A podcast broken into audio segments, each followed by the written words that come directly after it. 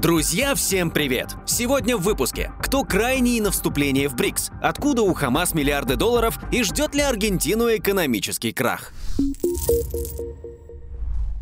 Новый лидер Аргентины. Успех или провал? Встречайте нового президента Аргентины.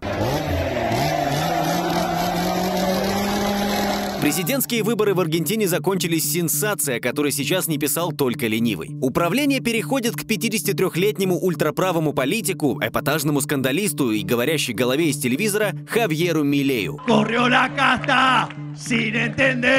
Набрав почти 56% голосов, он обошел своего основного соперника, кандидата от правящей партии Серхио Массу, и пообещал вернуть Аргентине былое величие сверхдержавы из 19 века. Сегодня начало конца упадка Аргентины, заявил новый лидер страны. За его радикальные взгляды и любовь к скандалам журналисты называют его безумцем, экономистом с бензопилой или мини-Трампом. Кстати, новый предводитель Аргентины считает США лучшим другом своей страны, а бывшего главу Белого дома Дональда Трампа лучшим президентом в истории Америки. По мнению мировых СМИ, Хавьер Милей пришел к власти на волне ярости и усталости, вызванных затяжным экономическим кризисом. Сейчас 40% населения Аргентины живет в бедности, при этом страна находится на пороге шестой за последние десятилетия рецессии. Аргентина также страдает от высокой инфляции, которая превышает 140%. Национальная валюта песо почти ничего не стоит, зарплаты населения практически не растут, бедность превышает 40%. Страна почти лишилась международных резервов и вынуждена прибегать к помощи Китая, чтобы платить по многомиллиардным долгам перед МВФ. Стране нужны герои, и они уже здесь. Милей смог убедить большинство аргентинцев, что хуже, чем сегодня, их жизнь уже не будет. А вот шансы разрушить до основания существующую экономическую модель и на ее обломках построить новый мир может больше не быть. Где-то мы это уже слышали. Новый глава Аргентины планирует провести в стране радикальные изменения. Он предлагает закрыть Центробанк, снизить налоги на 90%, срезать бюджетные расходы, а также перейти всей страной на доллар вместо песо. Он не горит желанием развивать отношения с Китаем, Бразилией или Россией, объясняя это тем, что не согласен с политикой государств. Вместо этого в его планы входит тесное взаимодействие с Вашингтоном и Тель-Авивом. При этом страна не собирается разрывать отношения с Китаем, Бразилией и Россией. Милей не раз заявлял, что выступает против присоединения страны к БРИКС, однако не исключает, что это решение может быть пересмотрено. Он заявляет, что пока не станет мешать бизнесу вести дела с объединением БРИКС, куда входят и Бразилия, и Китай. Однако некоторые его заявления ставят в тупик даже его преданных фанатов. Он выступает за отмену абортов и легализацию торговли человеческими органами, проституции и наркотиков. Он назвал нынешнего папу римского Франциска, который, кстати, тоже аргентинец, посланником сатаны. Ну, правда, потом пришлось взять свои слова назад и извиниться перед понтификом. Все разговоры про глобальное потепление он считает социалистической чушью, а текущее аргентинское правительство называет сборищем крыс. Кстати, если Милея и можно назвать сумасшедшим, то уж точно хорошо образованным. До того, как заняться политикой, избранный президент Аргентины получил серьезное экономическое образование, после чего почти 20 лет преподавал в вузах макро- и микроэкономику, монетарную политику, финансовые теории, написал около 50 научных работ и выступал в качестве советника Большой Семерки. Милей Света верит в будущее крипты и называет себя криптоэнтузиастом. В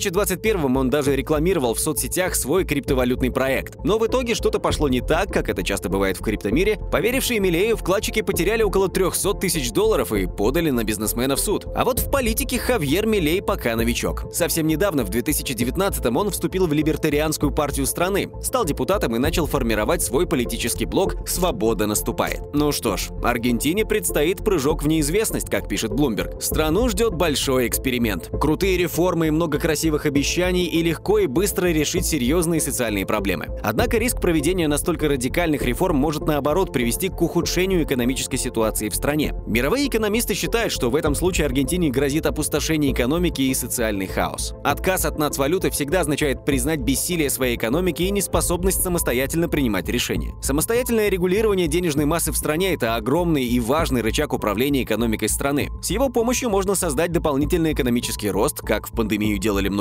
страны, сократить объем денежной массы и тем самым повлиять на инфляцию, повышение ставки или регулировать курс национальной валюты. Минус перехода на чужую валюту очевиден. Кто платит, тот и принимает решение, сколько тратить, когда и на что. Степень влияния на политические решения зависимой страны тоже объяснять никому не надо. Однако фондовый рынок Аргентины явно позитивно оценил грядущие перемены. За два дня после избрания нового президента он вырос на 30%. Местные акции и облигации подорожали, так как участники торгов рассчитывают на более благоприятную для рынка экономическую политику в стране. Ну что ж, говорить об экономических успехах Аргентины пока рано. А пока южноамериканский Трамп принимает пламенные поздравления от единомышленников, среди которых уже есть бывший президент США Дональд Трамп и бывший президент Бразилии Жаир Болсонару.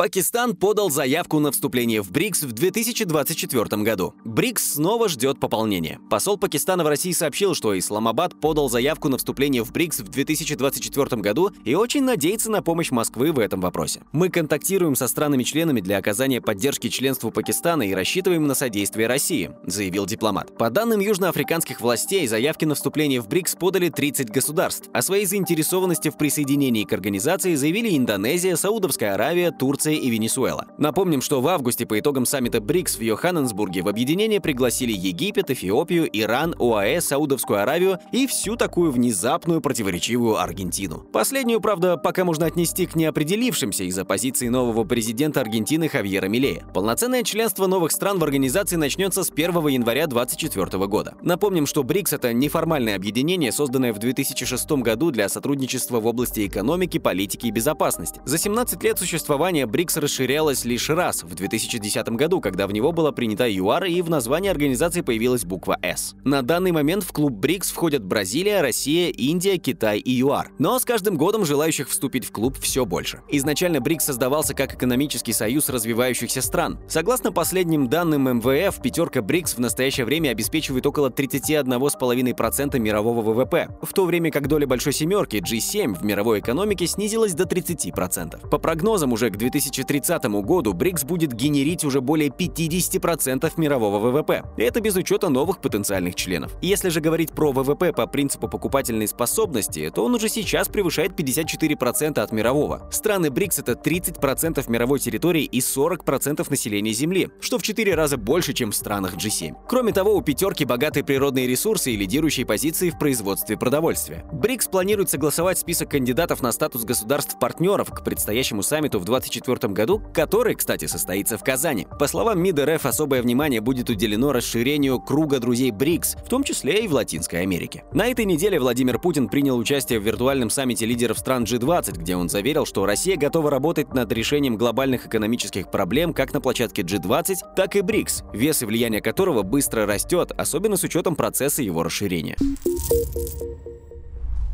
Глава Binance ушел в отставку. Судебное разбирательство против криптобирж уже становится традиционным осенним вайбом. Меняются только имена участников. На этот раз под раздачу попала крупнейшая в мире криптовалютная биржа Binance. Ее гендир Чан Пен Джао признал себя виновным по делу об отмывании денег в США. Чтобы не сесть в тюрьму на 200 лет, он согласился лично выплатить 50 миллионов долларов штрафа и отправился домой до суда под залог в 175 миллионов долларов. При этом сама биржа в рамках судебного дела также признала вину и согласилась выплатить выплатить штраф на сумму 4,3 миллиарда долларов, чтобы положить конец начатому как минимум в 2018 году уголовному расследованию. Однако компания останется под наблюдением правительства США в течение пяти лет. Я устал, я ухожу. Сегодня я ушел с поста гендиректора Binance. Я совершил ошибки, и я должен взять на себя ответственность, написал Джао в своем аккаунте X, бывшем Twitter. По словам основателя биржи, он планирует сделать перерыв, которого у него не было последние 6,5 лет. И добавил, что собирается заняться инвестированием, но больше никаких стартапов. Binance были предъявлены обвинения по трем пунктам – отмывание денег, мошенничество и нарушение санкций. В частности, согласно материалам суда, Binance разрешила как минимум 1,1 миллиона транзакций на сумму более 898 миллионов долларов между клиентами из Ирана, Сирии, Крыма, Донецка, Луганска и США. Американцам запрещено осуществлять транзакции на бирже. Кроме того, через нее якобы проходили платежи, которые помогали сексуальному издевательству над детьми, нелегальному обороту наркотиков, а также действиям исламского движения Хамас. В качестве доказательств комиссия Комиссия по торговле товарными фьючерсами США привела фрагменты внутренней переписки сотрудников биржи, в которых персонал, получив данные о транзакциях Хамас на Binance, иронизировал над полученной информацией. На 600 долларов автомат АК-47 не купишь и так далее. Эксперты считают, что всей криптоиндустрии дали ясно понять, что она полностью контролируется американскими властями, и США не остановят борьбу с компаниями, которые не живут по правилам и законам США. Уход Джао стал значимым событием, так как предприниматель был одной из самых влиятельных фигур в криптоиндустрии. На фоне этих новостей пользователи Binance вывели выявили средства на сумму более 1 миллиарда долларов, не включая биткоин. Тем не менее, Binance остается крупнейшей в мире криптовалютной биржей, обрабатывая миллиарды долларов объема торгов каждый год, и у компании достаточно резервов для того, чтобы оплатить штрафы без распродажи своих активов, которые потенциально могли бы повлиять на баланс спроса и предложения. Сейчас у нового главы Binance Ричарда Тенга отличное резюме. 30 лет работы в области финансов и регулирования. Тенг занимал высокие посты в валютном управлении Сингапура, на фондовой сингапурской бирже, а также был гендиректором в управлении по регулированию финансовых услуг на глобальном рынке Абу-Даби. Этот парень точно знает, как общаться с регуляторами, у которых постоянные претензии к криптобиржам.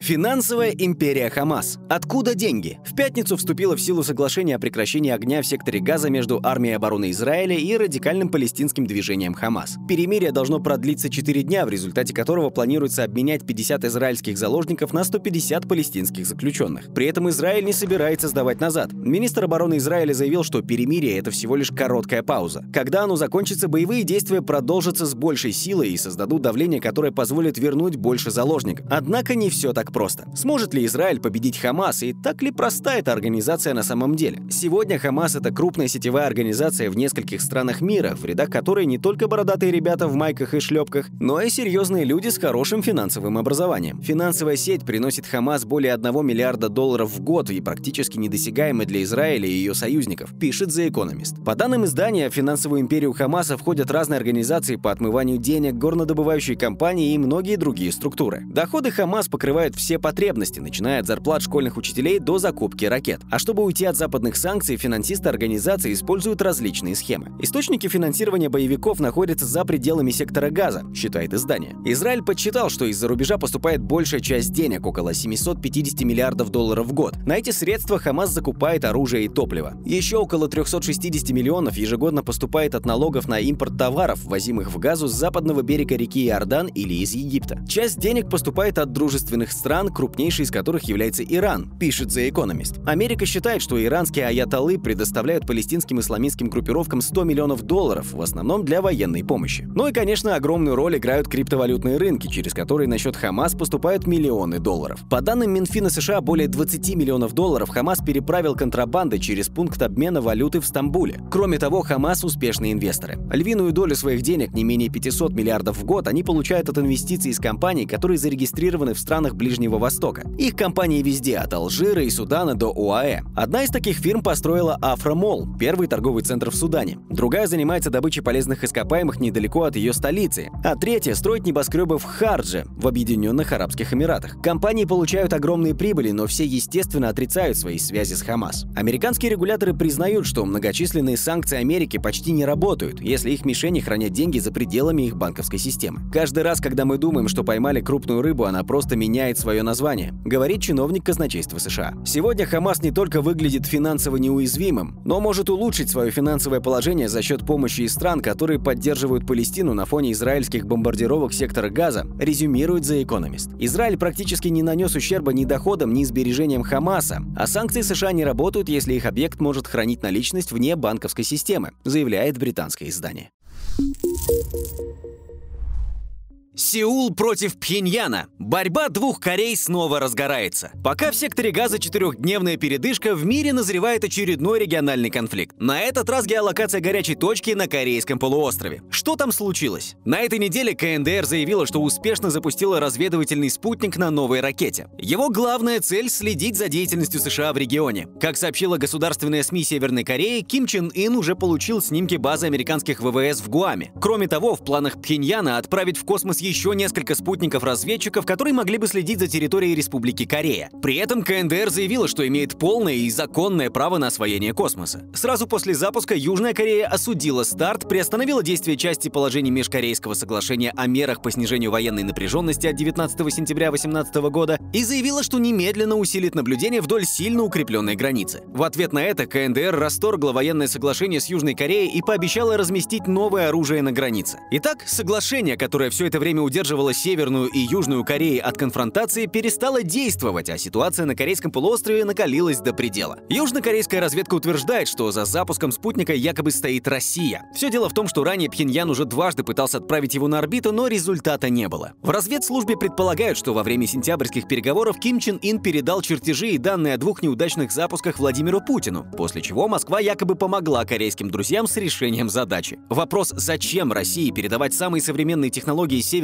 Кореи, остался без ответа. МИД РФ уже заявил, что нет каких-либо доказательств незаконного военно-технического сотрудничества РФ и КНДР и предложил искать ответственных за обострение ситуации на полуострове в Вашингтоне. Между тем, южнокорейские эксперты видят большой риск конфронтации, в том числе не исключают и ядерных ударов в случае военных столкновений. Генеральный секретарь НАТО Столтенберг осудил запуск КНДР военного спутника с использованием технологий баллистических ракет. По его словам, действия КНДР нарушают многочисленные резолюции Совета безопасности ООН. Однако, по мнению российских экспертов, США наоборот нужен очаг напряженности, который позволит им нарастить свое присутствие в регионе, посылая туда атомные подводные лодки и авианосцы. Это хороший повод для создания военных политических блоков и усиления своего влияния у границ России и Китая. А теперь давайте посмотрим, что там в России. Что происходит?